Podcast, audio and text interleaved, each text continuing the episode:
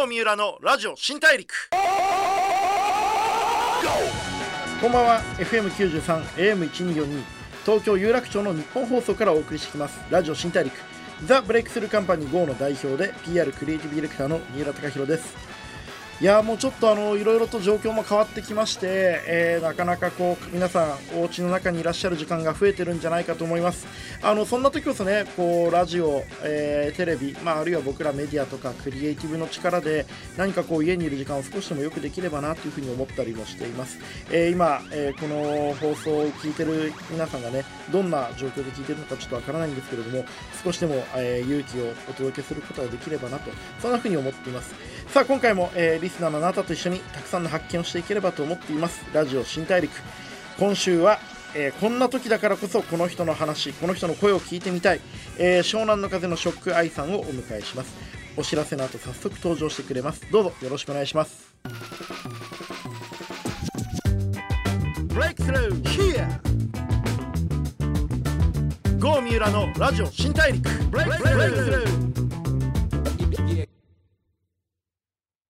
ザ・ブレイクスルーカンパニー GO の三浦貴弘がお送りします。ラジオ新大陸、えー、今週からしばらく新型コロナウイルスの感染拡大を防ぐために、お電話で、えー、ゲストの方にお話をお伺いしていきます。普段はあのこうラジオのスタジオでこうゲストの方と向かってお話してるんですけれども今回はブースの中に僕一人でゲストの方とはお電話で、えー、お話しするという形になってます、えー、今回お迎えしたのはですね、え湘南の風のショックアイさんです、え歩くパワースポットと呼ばれる方とお話しさせていきます。よろしくお願いします。あよろしくお願いします。ありがとうございます。いろいろ大変な中ですけれどもありがとうございます、ねはい大丈夫ですえっとまずはですねこう湘南の風とショックアイさんについて、えー、いろいろお話聞いていきたいんですけれどもまずあの、はいはい、湘南の風といえばもうタオルをブンブン回しちゃう、えー、4人組のレゲエのクルーですよね。はい、はい、これまであの純恋歌とか水恋歌といったまあもう誰もが知ってるヒット曲を発表して、まあ、僕なんかも本当カラオケでもう何度も何度も歌わせていただいてるんですけれども、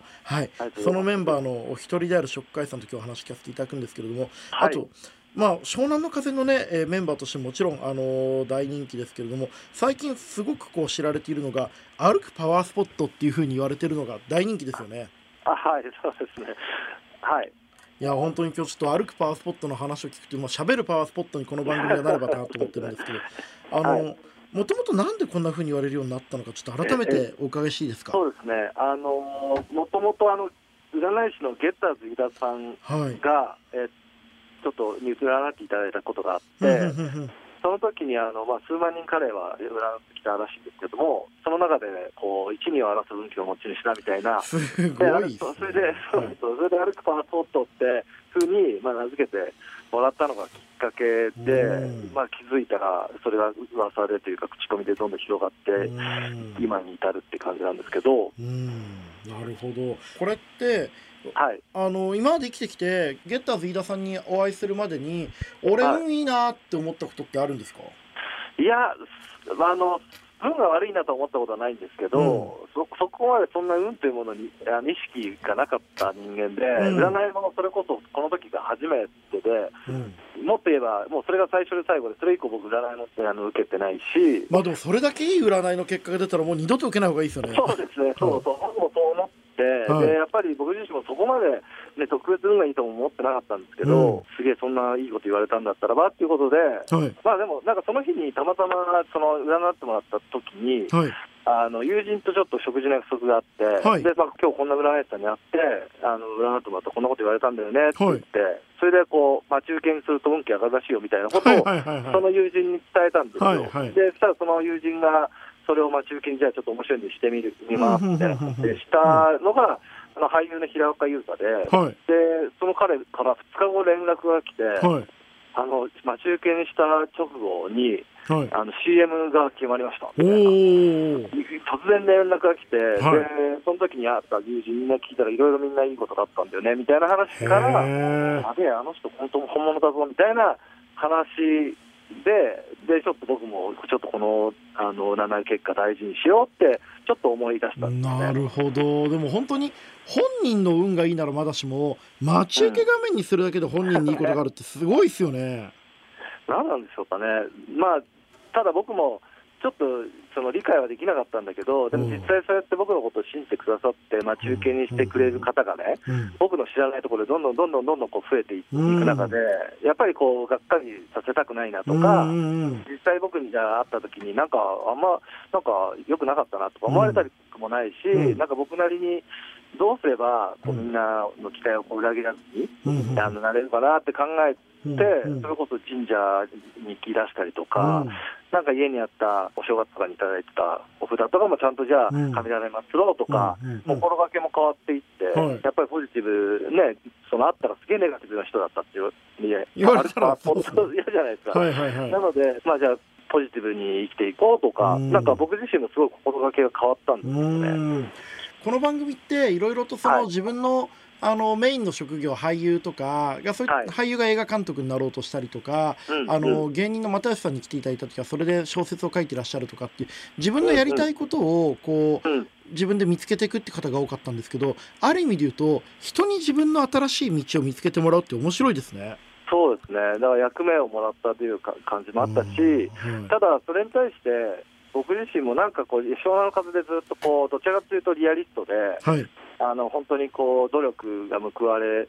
るべきだというか、やればできるみたいな、本当にこうストイックにやってきた、もう一方でのショックアイがいたんですけど、それとこう歩くパワースポットのショックアイって、自分の中でもどうこう落とし込んで、うん、自分の中でこう納得して前に進もうかっていうのをやっぱ考えた時期があって、でそれは自分がなんででもそれが嬉しかったんだろうと思ったら、やっぱ人のどんな形で人の役に立てて、うんうんうん、そのために自分が誰かの背中を押せてるっていうことが、うん、なんかそれって湘南の風やってた理由、大きな理由の一つと一緒だなって思って、なんかそこからはだからあんまりこうどっちがどっちとか考えずに、まあ、俺はもう誰かの背中を押すっていうことを役目にでそれがやっぱ自分も好きなんだなと思って、うん、でそれはすごい自分の中で納得できた感じですかね、はい、でも本当にその湘南の風っていうクルーの楽曲自体もすごいやればできるみたいな、自分の力で自分の未来や夢を切り開くんだっていう歌詞が多いですよね。はい、そうそうですね、うん、でもそれでこうやって活動される中で運がいいおかげだって言われてメンバーの人たちがどんな反応だったんですか？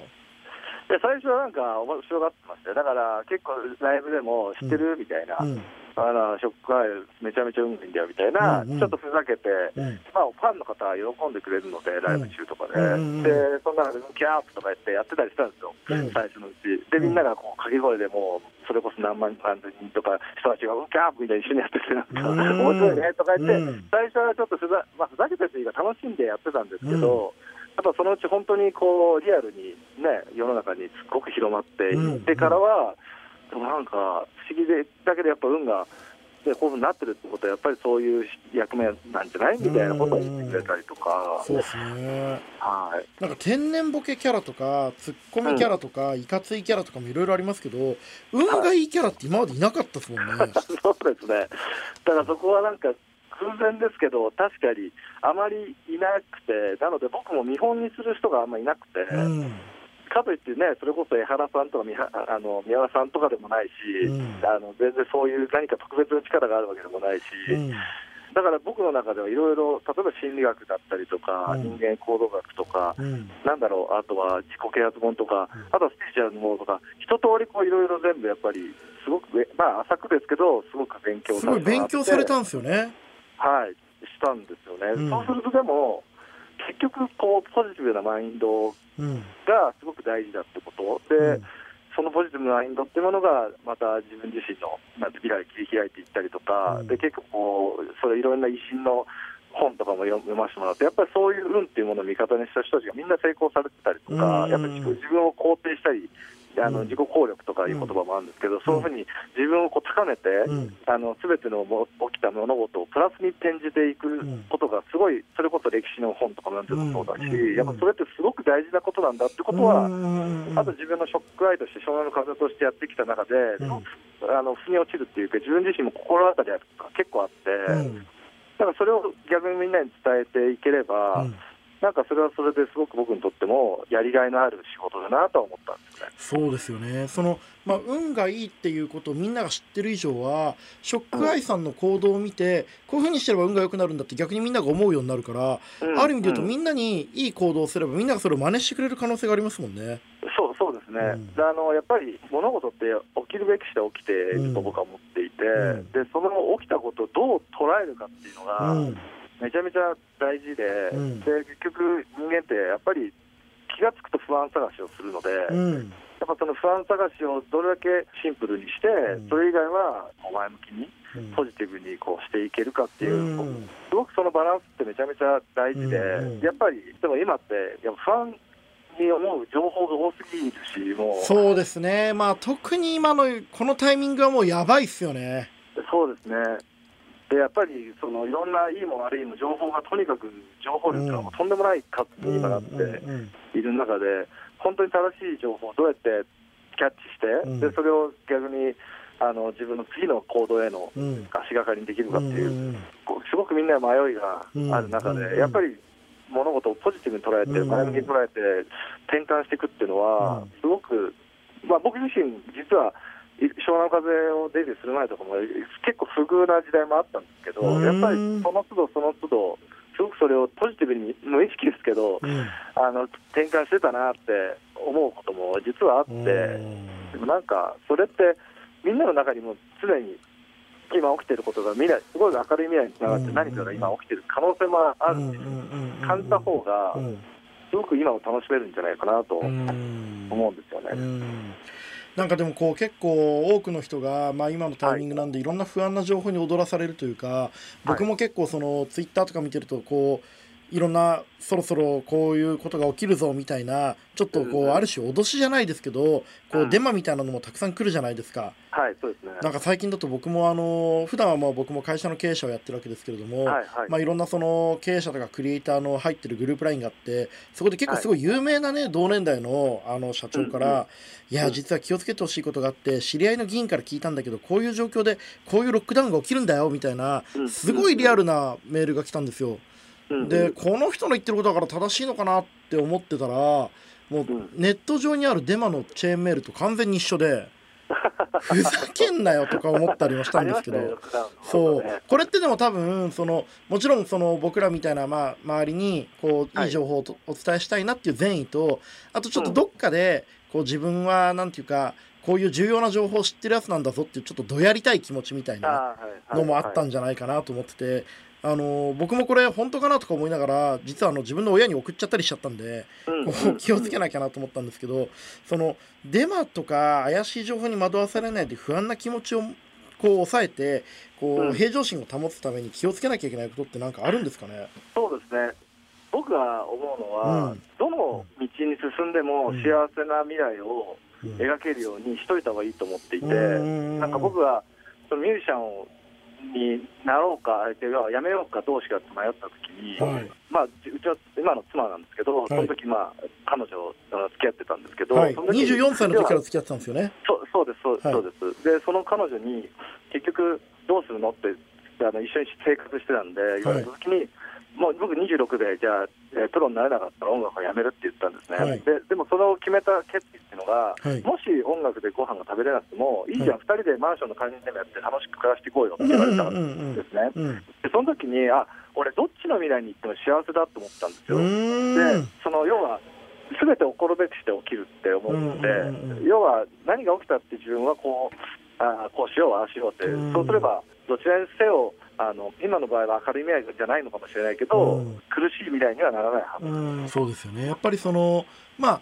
自分がポジティブでいるとか幸せになるとか、自分はどうやって生きていくかみたいなことに関してある種の覚悟を決めるみたいなことが一つ大事なのかもしれないですね。はいそうですね。いやでも、ね、はい本当にあの聞いてるだけでやっぱりそのただ生きてるだけだとやっぱポジティブにはなれなくて自分なりにそのポジティブになるための頭の使い方情報の捉え方を工夫していくっていうのは結構すごい大事なんだなって改めて思いました、はい、ちょっとまだまだあのお話聞いて運気上げていきたいと思ってるんですけれども、はい、えしょっかいさんまた次回もお願いしちゃっていいですか？あもちろんお願いします。はい、よろしくお願いいたします。はい、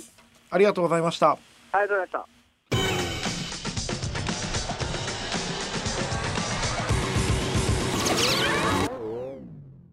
郷三浦のラジオ新大陸 FM93 AM1242 東京有楽町の日本放送からお送りしてきましたラジオ新大陸湘南の風の食海さんをお迎えしてお話を伺ってきました。いかがだったでしょうか？いやあの歩くパワースポットって言われている部分でどれくらいのことなのかなと思ってたんですけどもある種運気を良くするための覚悟とか運気を上げていくための努力を絶やさないところにこう前に進んでいく人はそこら辺がやっぱ違うんだなと思っちゃいましたね。なんか運がいいんですよって言われたらあそうなんだやったーで終わっちゃいそうなところを運がいい人間としての責任をどう果たすかみたいなそういう発想に頭が切り替わったのがやっぱりすげえなって改めて思いました。ちょっとそんなショックアイさんの運気を上げていくあるいは運というものとどう付き合うかということを考えて書いてきた歩くパワースポットと呼ばれた僕の大切にしている運気アップの習慣という本が講談社より出ております、えー、これ僕も読んだんですけれども運というものは一体何かっていうことを改めて考える上ではすごく参考になる本だと思ってます。ぜひ、えー、読んでいただきたいと思ってます、えー、次回も一緒にたくさんの発見をしていきましょう。ラジオ新大陸お相手はザ・ブレイクスルーカンパニー GO の三浦貴弘でした。